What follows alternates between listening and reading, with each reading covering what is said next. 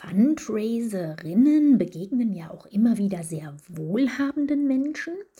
Deswegen habe ich mich sehr intensiv mit der Frage auseinandergesetzt, was Wohlstand bzw. Reichtum eigentlich ist. Die Antwort, die ich mir darauf gegeben habe, ist, dass mir innerer Reichtum, also quasi ein Vielsein, definitiv wichtiger als materieller Reichtum, ein Vielhaben ist. Und ich denke, diese Haltung spiegelt sich auch in meiner Arbeit wieder. Und so ist einer meiner Lieblingssprüche und mein Credo als Trainerin und Beraterin, if your action inspires others to dream more, learn more, do more and become more, you are a leader. Ja, das war Tina. Tina Keeling mit ihren Gedanken zu Wohlstand und Reichtum. Ihre Haltung des Vielseins statt Vielhaben inspiriert mich und macht sie für mich zu einem wahren Vorbild.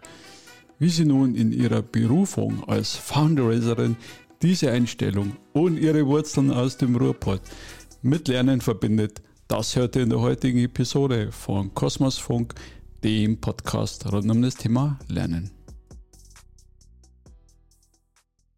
Und heute darf ich wieder ein neues Thema lernen. Und zwar geht es um das Thema Fundraising. Und dazu habe ich eine Expertin, Trainerin, Beraterin für das Thema in meinem virtuellen Studio. Und ich sage erst einmal herzlich willkommen, liebe Tina. Ja, herzlich willkommen, Alfred. Auch ich freue mich, da zu sein. Ähm, und danke, dass du mich angesprochen hast, dass wir hier gemeinsam äh, dieses Gespräch führen können. Ja, das äh, war ja ein, ein, sogenannter Zufall im, im Frauennetzwerk Ingolstadt äh, von der Doris und Sandra äh, dass wir beide uns begegnet sind und äh, freut mich ganz besonders, ähm, so ein Thema auch beleuchten zu dürfen mit dir. Für mich oder für den einen oder anderen äh, Zuhörerin wahrscheinlich ähm, oberflächlich bekannt so als Spenden sammeln. Ähm, aber ich habe schon in der Vorbereitung auch mit, äh, mit dir schon gemerkt, da verbirgt sich sehr viel mehr dahinter. Fundraising. Und bevor wir ins Gespräch einsteigen, gibt es ein paar äh, Überraschungsfragen oder Halbsätze, die du noch nicht kennst, äh, weil Tina Kieling heißt du, ist ja auch ein typisch äh, bayerischer Name. Genau. und bist schon ein bisschen nicht wirklich, ne? bist schon ein bisschen rumgekommen und äh, daher die, der erste Halbsatz wäre für mich Heimat ist für mich Punkt Punkt Punkt. Heimat ist für mich definitiv äh, da, wo Menschen sind, äh, die ich mag, denen ich vertraue, äh, mit denen ich äh, meine Zeit verbringen will. Und das kann überall auf der Welt sein. Sehr schön. Cool, also kein physischer Ort, wie man es oft jetzt äh, hört, auch äh, eher ein, ein Gefühl. Nee, nicht wirklich. Nee. Ja, ja. Also viel, es wäre schön, wenn äh, drumherum auch viel Natur wäre. Das ist mir wichtig. Äh, also ich könnte jetzt nicht nur in einer Großstadt leben.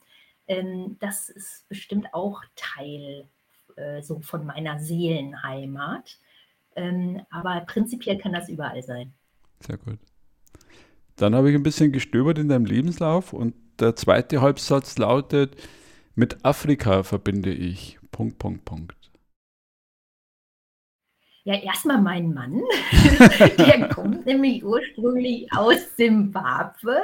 Äh, er ist kein, also jetzt hat er die deutsche Staatsbürgerschaft seit ein paar Jahren, aber er ist in, im südlichen Afrika groß geworden, Simbabwe und Südafrika. Und äh, mit Afrika verbinde ich auch wirklich unglaublich nette, aufgeschlossene, warmherzige Menschen und eine Natur, die zum Teil halt wirklich noch so ursprünglich ist, dass sie wirklich so deine Seele öffnen kann. Ja, in Afrika hat man Horizont, Weite, Leere, was man in Europa äh, natürlich sehr selten findet. Ne? Und Einsamkeit. Und äh, das halte ich schon für sehr wichtig für uns Menschen, weil es wirft uns so auf uns selbst auch zurück. Ne? Viel mehr als der Trubel den wir, dem wir täglich ausgesetzt sind. Schöne Brücke, die du da schon baust. Ich wusste jetzt nicht, dass dein Mann aus Afrika kommt. Ich dachte eher von den äh, Literaturwissenschaften. Ähm, ja, da habe ich auch studiert. Das habe ich jetzt ganz unterschlagen. Ne? Genau. Deswegen hat es mich mal zum Studium auch nach Simbabwe geführt. Genau. Und dann auch noch eine Frage oder ein Halbsatz zu, zu Afrika passend. Mein Lieblingstier ist. Punkt, Punkt, Punkt. Oh, das ist jetzt gar nicht einfach. Ach nee, doch, es ist einfach. Früher war es die Giraffe, ähm, irgendwann auch der Delfin, aber es hat sich jetzt zum Eichhörnchen gewandelt, weil ich äh, wohne hier echt privilegiert, denn wenn ich jetzt aus meinem Arbeitszimmer rausschaue, da beginnt bei uns halt so ein, ja, der Park schon. Wir wohnen gleich an einem Park und vor unserem Haus äh, stehen hohe, große Bäume. Und in diesen Bäumen spielen ständig die Eichhörnchen. Und die haben jetzt auch in die andere Richtung, auf die andere Seite unseres Hauses gewechselt. Und dabei werden sie echt zu Superman. Und dabei bin ich ja fast schon beim Thema Fundraising, weil da kommen wir dann auch noch zu. Und wirklich, der springt auf unser Haus, dieses Eichhörnchen kraxelt wie Superman, Spider-Man an unseren an unserer Fassade entlang, springt dann aufs Dach, rennt über das Dach auf die andere Seite und hat halt dort seine neue Familie jetzt gegründet. Es ist zum Schießen. Ich werde morgens also wach von diesem Gekrackel der Tatzen der Eichhörnchen, die an unserer Hausfassade hochkraxeln. Mhm. Ja. Und du magst sie trotzdem, auch wenn sie dich aufwecken. Ich liebe sie, ich liebe sie. Wir haben ein neues Badezimmer errichten wollen und ich wollte sogar aus Mosaiken mir ähm, ins Badezimmer eine Landschaft setzen, wo ein Eichhörnchen auf dem Baum sitzt. Das Mosaik war dann nur zu teuer, das habe ich mir finanziell nicht leisten können. Das ist ein normales Badezimmer geworden. Ja, cool. Ähm, jetzt bist du äh, ein bisschen rumgekommen, äh, kann man auch sehen auf deinem LinkedIn-Profil vom Lebenslauf und äh, daher die spannende Einstiegsfrage, äh, wie bist du der Mensch geworden, der du aktuell bist? Ja, also ich glaube, Alfred, das hat erstmal ganz stark mit Heimat zu tun. Da sind wir dann doch jetzt äh, bei, nochmal beim Thema und jetzt muss ich es, glaube ich, sogar lokalisieren weil ich bin, wie du auch schon richtig gesagt hast, nicht in Bayern groß geworden, sondern in Nordrhein-Westfalen. Manchmal hört man es auch noch an meinem Dat und Watt, was ich mir immer noch nicht so ablegen konnte, nach so vielen Jahren, die ich hier schon in München lebe. Also in Dortmund bin ich groß geworden. Ich bin echt so eine Ruhrpottpflanze. Essen äh, geboren, Dortmund groß geworden, in Bochum studiert und irgendwann dann halt, wie gesagt, auch mal nach Afrika und auch England ähm, ausgewandert fürs Studium. Und ähm, ich glaube, das allein hat mich sehr geprägt, weil in meiner Grundschulklasse zum Beispiel ähm, gab es wirklich Kinder polnischer, italienischer, russischer Herkunft. Wir hatten Sinti und Roma. Und meine beste Freundin war Türkin. Und ich glaube, dieses Umfeld, ja, dieses total nach dem Krieg zerstörte Ruhrgebiet, diese vielen Gastarbeiter, die wir hatten, das hat mich sehr geprägt. Und das hat mich, glaube ich, ähm, das hat so die Wurzeln gelegt zu einem sehr weltoffenen Bürger, für den ich mich, als den ich mich bezeichnen würde. Ähm, es hat mich interkulturell natürlich geprägt. Ähm, und ich glaube auch wegen unserer jetzt ja nicht mehr vorhandenen Zechenkultur. Ne? Im Ruhrpott sind wir alle Kumpel. Ne? Also wir, wir sind sehr kumpelige Leute.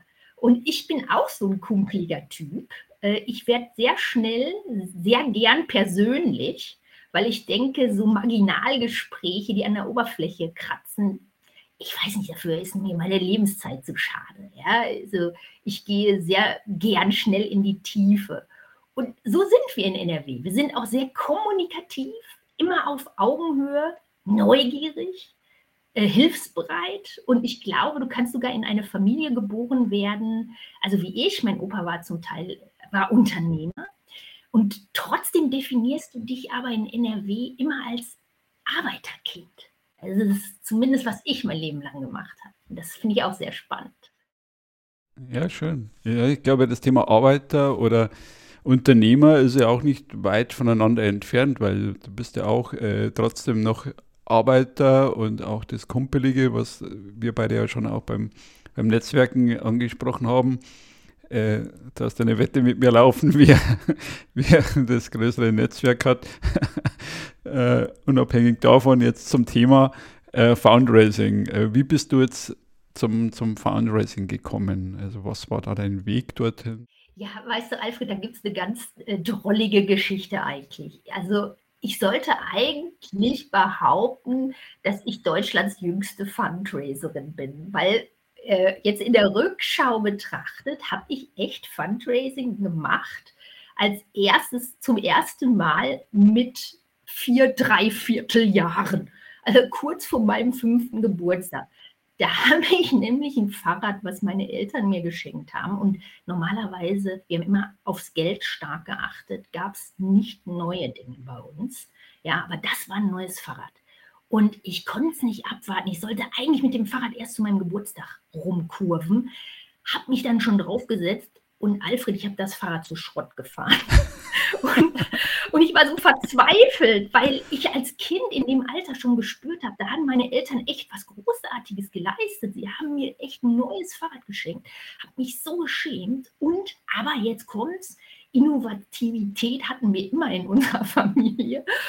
Und wie gesagt, Opa war ja Unternehmer. Ja. Und dann habe ich mich erinnert, Mensch, da kamen doch immer so Damen und Herren vorbei von irgendeiner katholischen Einrichtung oder auch evangelische Einrichtung und die standen an unserer Haustür und haben Spenden eingesammelt.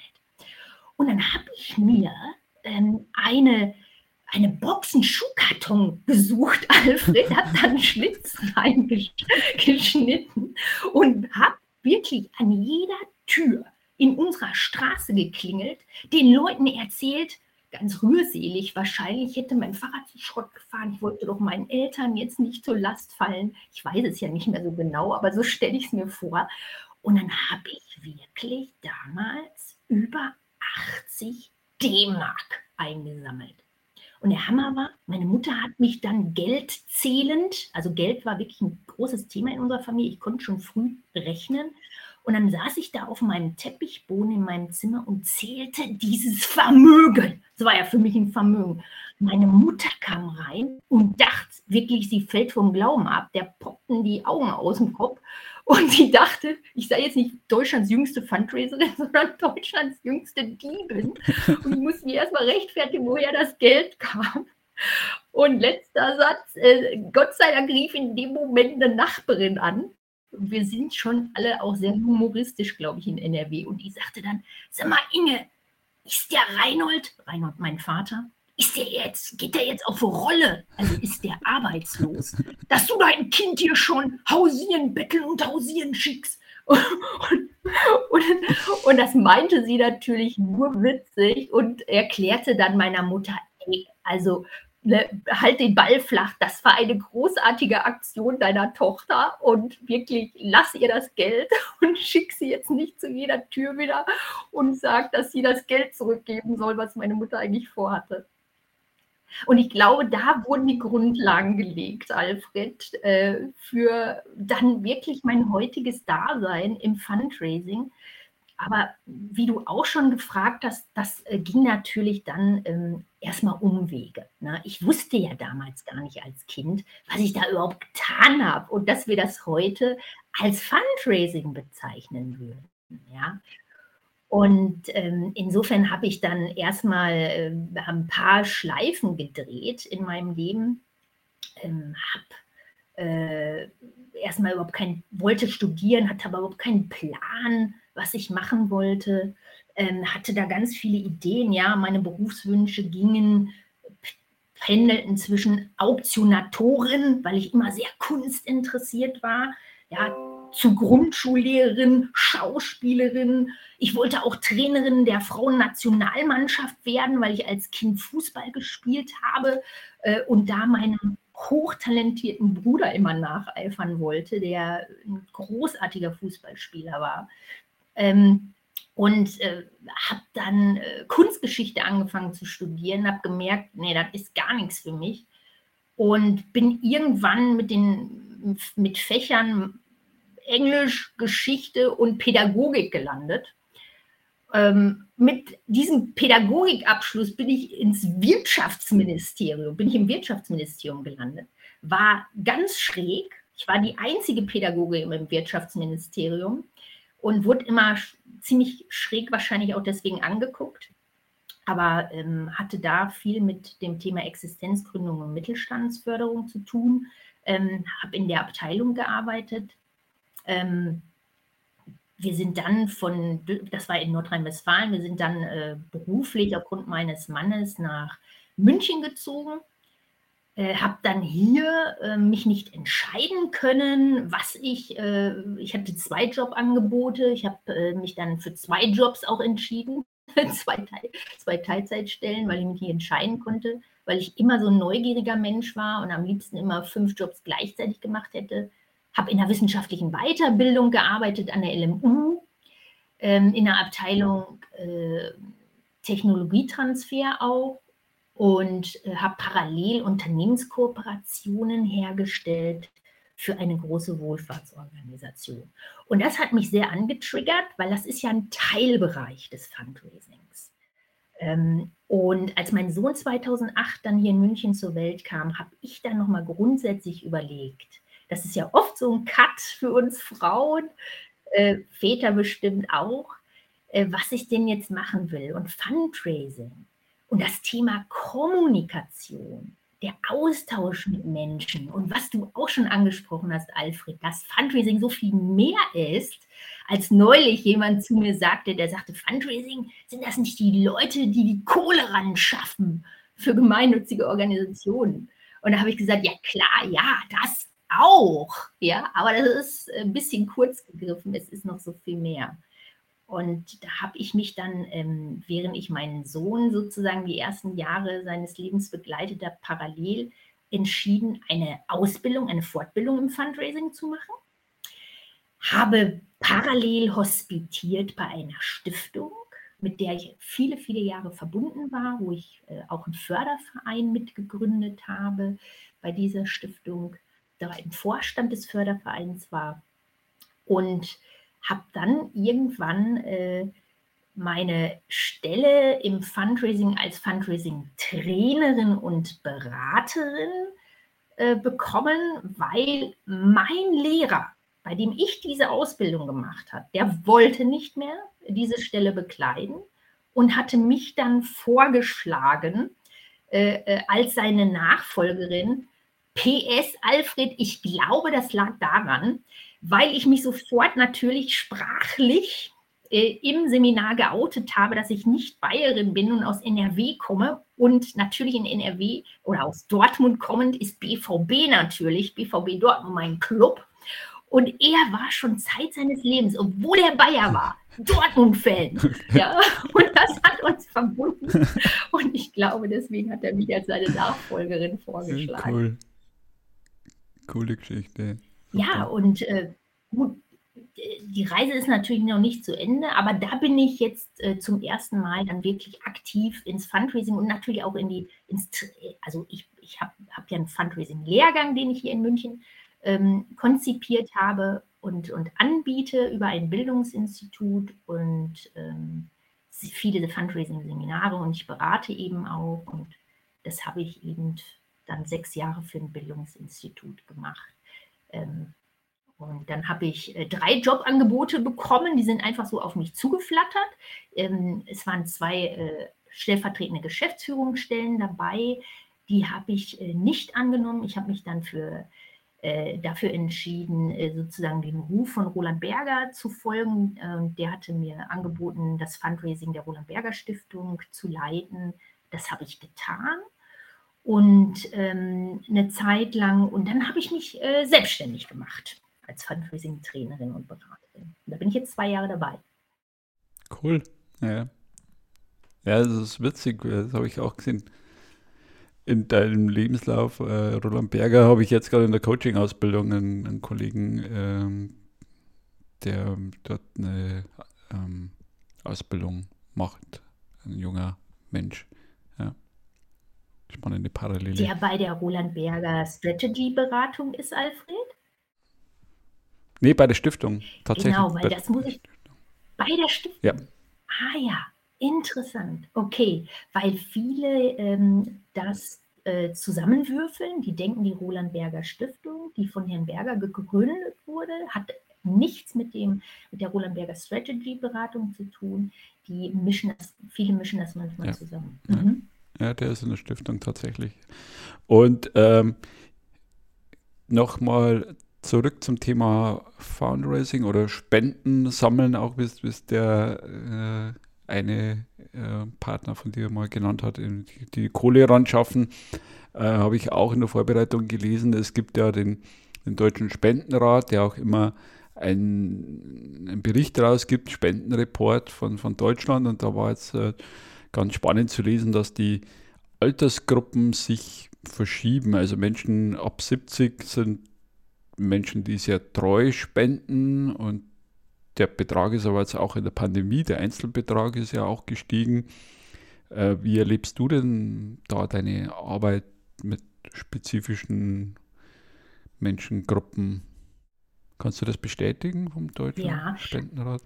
Also ja, also das ist erstmal richtig, ja. Ähm, wir segmentieren im Fundraising nach Altersgruppen und äh, Fundraising und da merkst du schon, dass das wirklich eine höchst professionelle, ähm, ja, ein Beruf, äh, ein hoch, hochprofessioneller Beruf ist, weil wir analysieren eben auch ganz viel, ja, gucken uns das Spendenverhalten an.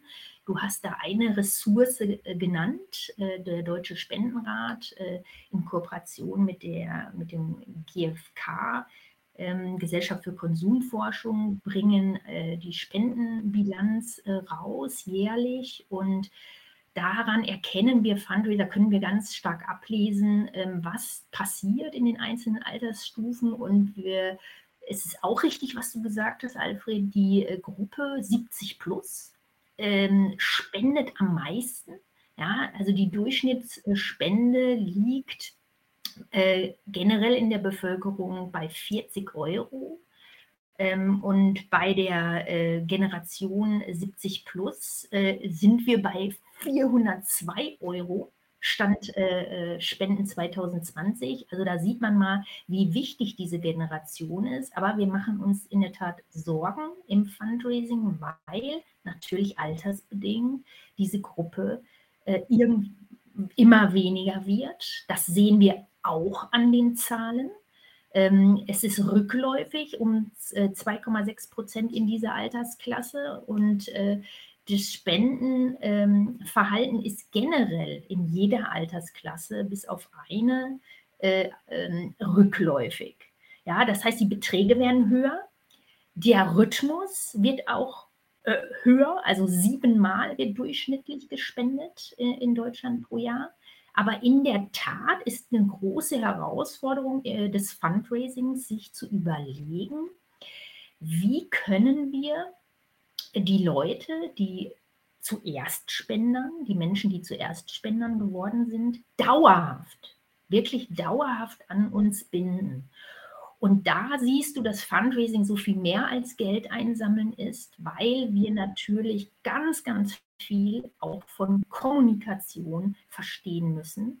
Wir, wir sind auch ganz stark Psychologen, weil wir, ich sage immer, wir Fundraiser sind Beziehungsmanager. Ja? Es geht uns nicht um den schnellen Abschluss. Es, es geht uns eigentlich in erster Linie nicht um das Geld. Das Geld ist ein Mittel, zu, ein gutes Mittel zum Zweck, unsere Organisationen, die für ganz, ganz tolle Themen stehen, die alle dafür stehen, die Welt ein Stück besser machen zu wollen.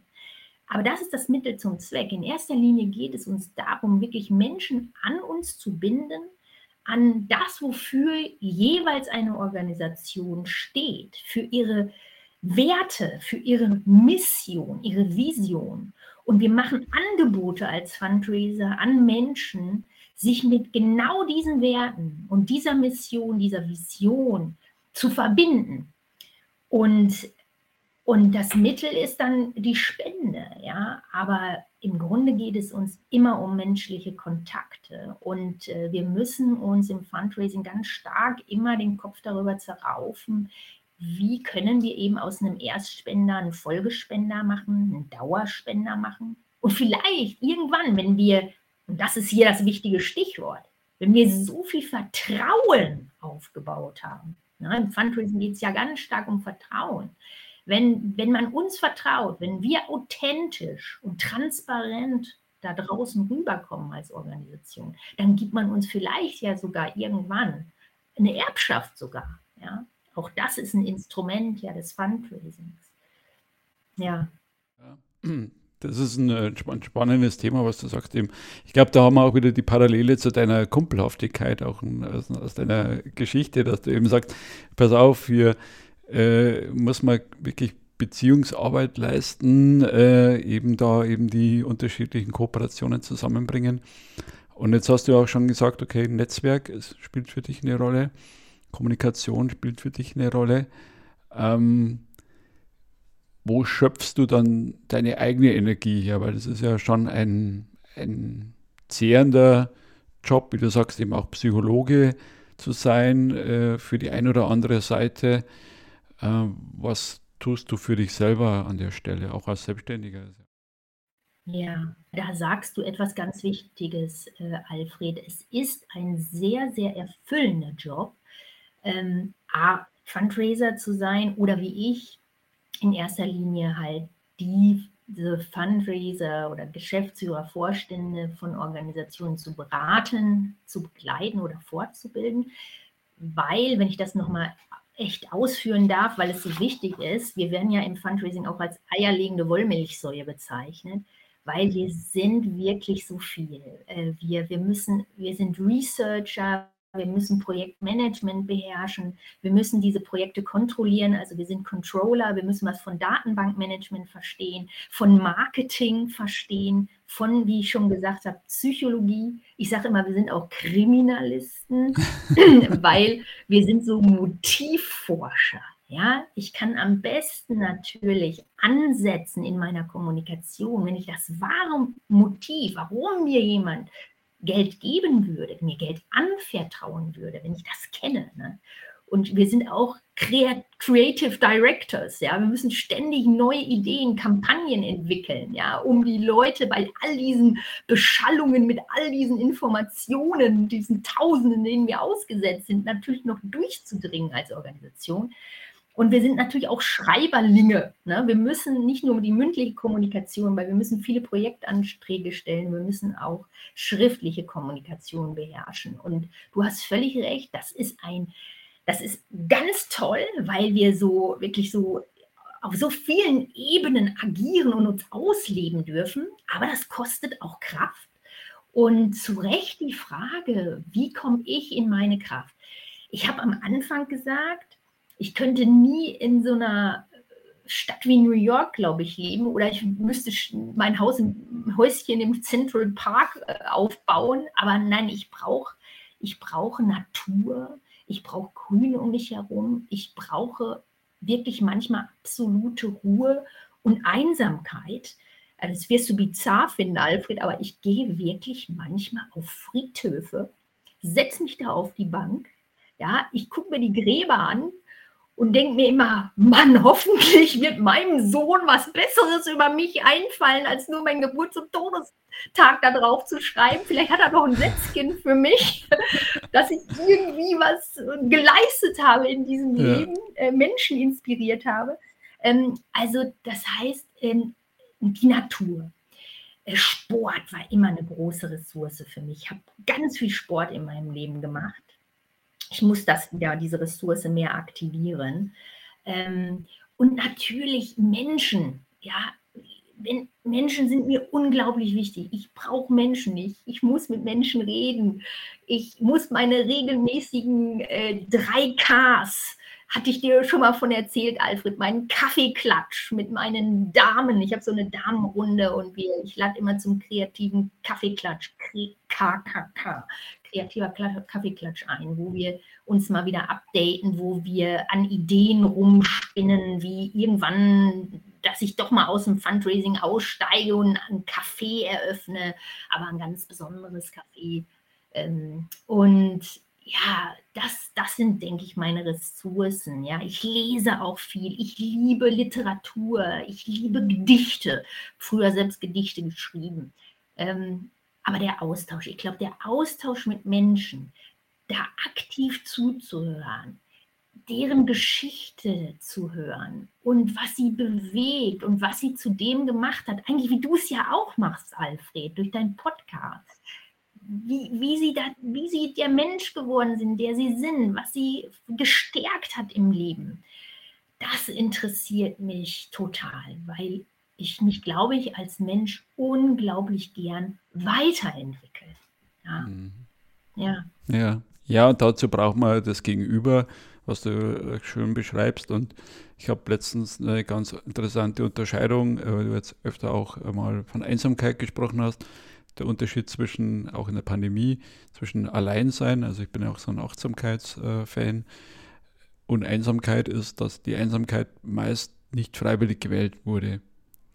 Das Alleinsein kannst du trotzdem freiwillig wählen. Also wenn du freiwillig in den Friedhof oder den Wald oder ich am Morgen meditiere, dann ist das ja ein Alleinsein mit mir, Einssein. Und äh, die Einsamkeit ist meist doch sozial vielleicht nicht ganz freiwillig gewählt, auch wieder bei der älteren Bevölkerung sind. Und ähm, ja, muss man auch für sich selber sorgen. Das sagt, hast ja du auch schön mit deinem äh, Austausch mit den Menschen, das ist mir auch wichtig und äh, denke ich für jeden Menschen äh, wichtig, da eben in, in, Verbindung, in Kontakt zu bleiben mit sich und mit anderen. Ja. Und das äh, finde ich auch sehr, sehr schön, wie du das gerade so aufgemacht hast, weil du auch beide Seiten bedienst, ja, quasi beide Bedürfnisse, einmal für dich und dann auch in Austausch mit anderen. Ja. Aber ich habe mir schon vorgenommen, also das Thema Achtsamkeit, das hat mich jetzt nochmal sehr angesprochen, was du sagtest, Alfred. Ich glaube, ähm, das ist eine Herausforderung. Ne? Also ich habe jetzt zum Beispiel äh, gemerkt, ich bin schon auch immer ziemlich unachtsam mit mir im Leben umgegangen und habe mir tatsächlich jetzt zum Ziel gesetzt, äh, für dieses Jahr da mal wirklich verstärkt drauf zu gucken, äh, da mehr in die Achtsamkeit zu kommen, weil ich denke, das ist ganz wichtig, ne, dass man bei all dem, was die Welt ständig so von uns abverlangt und fordert und ja, diese Schnelligkeit und diese Lautstärke und Leistung, ähm, das, da können wir ja nur darauf achten, bei uns zu bleiben. Ne? Bei uns in unserer Kraft und in unserer Stärke. Und äh, die darf man nicht verlieren. Ja? Und ähm, da habe ich mir tatsächlich vorgenommen, da jetzt mal ja, ein bisschen besser für mich zu sorgen. Mhm. Ja, das ist äh, perfekte Überleitung dann für äh, eine vorletzte, vorletzte Frage, weil wir sind ja so am Anfang des Jahres und äh, der Ausblick für dich, was hast du für dich selber und auch für das Thema Fundraising, so Pläne, Träume, Wünsche für die Zukunft? Ja, also wie schon gesagt, definitiv äh, achtsamer mit mir umzugehen, äh, da einen, stärkere, einen stärkeren Blick für zu haben. Und Sport, habe ich ja gesagt, war immer eine Ressource für mich. Das möchte ich auch wieder mehr betreiben, habe mir jetzt schon zwei Freunde geschnappt, mit denen wie ich Tennis spielen gehen werde und äh, möchte auch wieder das Joggen anfangen, öfter in den Bergen wandern gehen, weil gerade ja hier in München, wir haben ja die Schönheit direkt vor der Tür liegen wirklich. Äh, ich habe mal im Radio neulich gehört, wir leben da, wo andere Urlaub machen. Das muss man sich mal klar machen, ne? welche Ressourcen man da vor der Tür hat. Die sollte ich unbedingt mehr nutzen. Du, und dann mache ich jetzt gerade so eine wirklich verrückte Sache, weil ich versuche auszumisten in meinem Leben und äh, es hat wirklich bis äh, seit 1. Januar geklappt, dass ich, ich habe mir jetzt gesagt, jeden Tag schaffe ich drei Sachen. hier aus dem Haus, die ich nicht mehr brauche und das 90 Tage lang. Mhm. das wow. will ich jetzt echt okay. durchziehen. Äh, ja, und bislang klappt. Ähm, und ähm, ich habe ähm, von einer sehr geschätzten Kollegin äh, so einen Jahresplaner erworben. Ähm, und äh, da äh, bringt sie die Idee des Vision Boards äh, auf. Und ein Vision Board, das wäre, ich habe hier so eine große freie Wand, ähm, sollst du eben erstellen, um ja deinen wirklich Visionen für die Zukunft nachzuspüren. Ja, und das heißt, wenn ich Zeitungen wälze, mir da irgendein Sprichwort ins Auge fällt, irgendein Bild, was mich antriggert, dann wird das gleich auf dieses Vision Board gehängt, in der Hoffnung, dass ich da auch so meinen inneren Wünschen ähm, die ich vielleicht noch habe und anpacken will, näher komme. Und ja, ich habe mir auch vorgenommen, mehr Zeit mit Menschen zu verbringen, äh, die ich wirklich, wirklich äh, mag, weil ich ähm, schon sehr, sehr stark in meiner Arbeit aufgehe. Das ist mir ganz wichtig. Ich gebe da unglaublich viel. Mir ist wichtig, eine gute Beraterin zu sein, eine gute, wirklich eine inspirierende Trainerin. Ja, ich will nicht nur Wissen vermitteln. Ich will Aha-Erlebnisse erzeugen. Ich will, dass die Leute sich an meine Seminare erinnern können, ja, dass ich die begeister, äh, anstecke. Ähm, äh, und ähm, und äh, da merke ich aber immer wieder, dass ich manchmal meine Familie auch ein bisschen, vielleicht sogar vernachlässige. Ich könnte mehr Zeit mit ihr verbringen. Und rufe auch selten in mein, mit meiner also meine Familie in Dortmund an. Das äh, muss ich echt äh, sagen. Und das ist sehr schade, weil je älter man wird, äh, da merkt man einfach auch, wie wichtig solche Kernelemente sind wie Familie.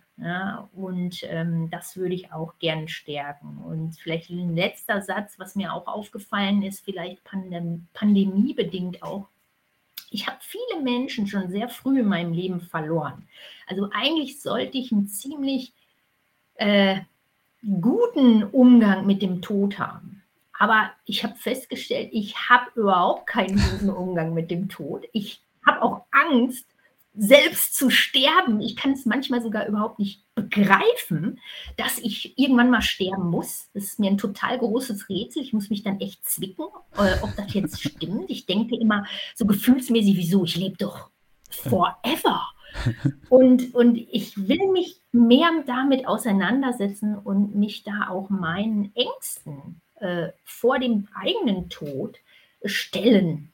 Und ich hatte dir, glaube ich, schon erzählt, Alfred, ich hatte mir dieses Buch zu, äh, zu Weihnachten gewünscht. Ich habe es tatsächlich bekommen, äh, was da heißt, was von uns bleibt, wenn wir sterben. Und das lese ich gerade und ja, ich bin gespannt. Vielleicht kann ich da ein bisschen, ähm, ein bisschen draus ziehen. Ja, ich glaube, da können wir, uns am Ende des Jahres nochmal treffen und äh, die, die Sachen abgleichen, was so passiert ist äh, dieses Jahr. Ich habe ja auch ein paar Sachen schon kommuniziert, die ich mir vornehme und äh, mich auch mit dem Thema Loslassen und auch End Endlichkeit ist ja auch so ein, so ein Thema, äh, sich zu beschäftigen. Äh, das ist total spannend, ja.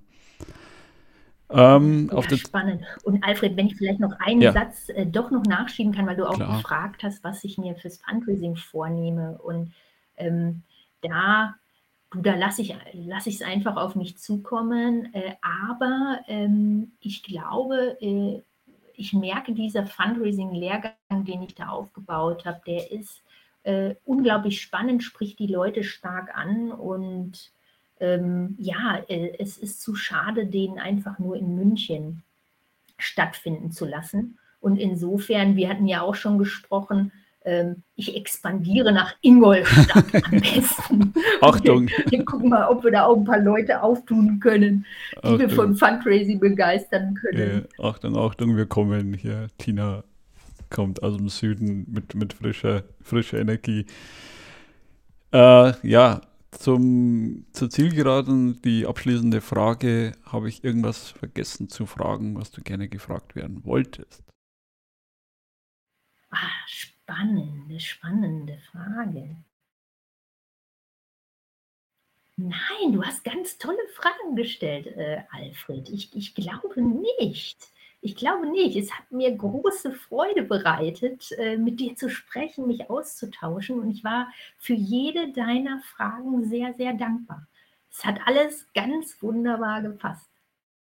Dann äh, im Sinne der Achtsamkeit äh, sage ich danke für das Teilen deiner Lebenszeit und äh, für diesen schönen äh, Moment, für diese schöne Zeit mit dir.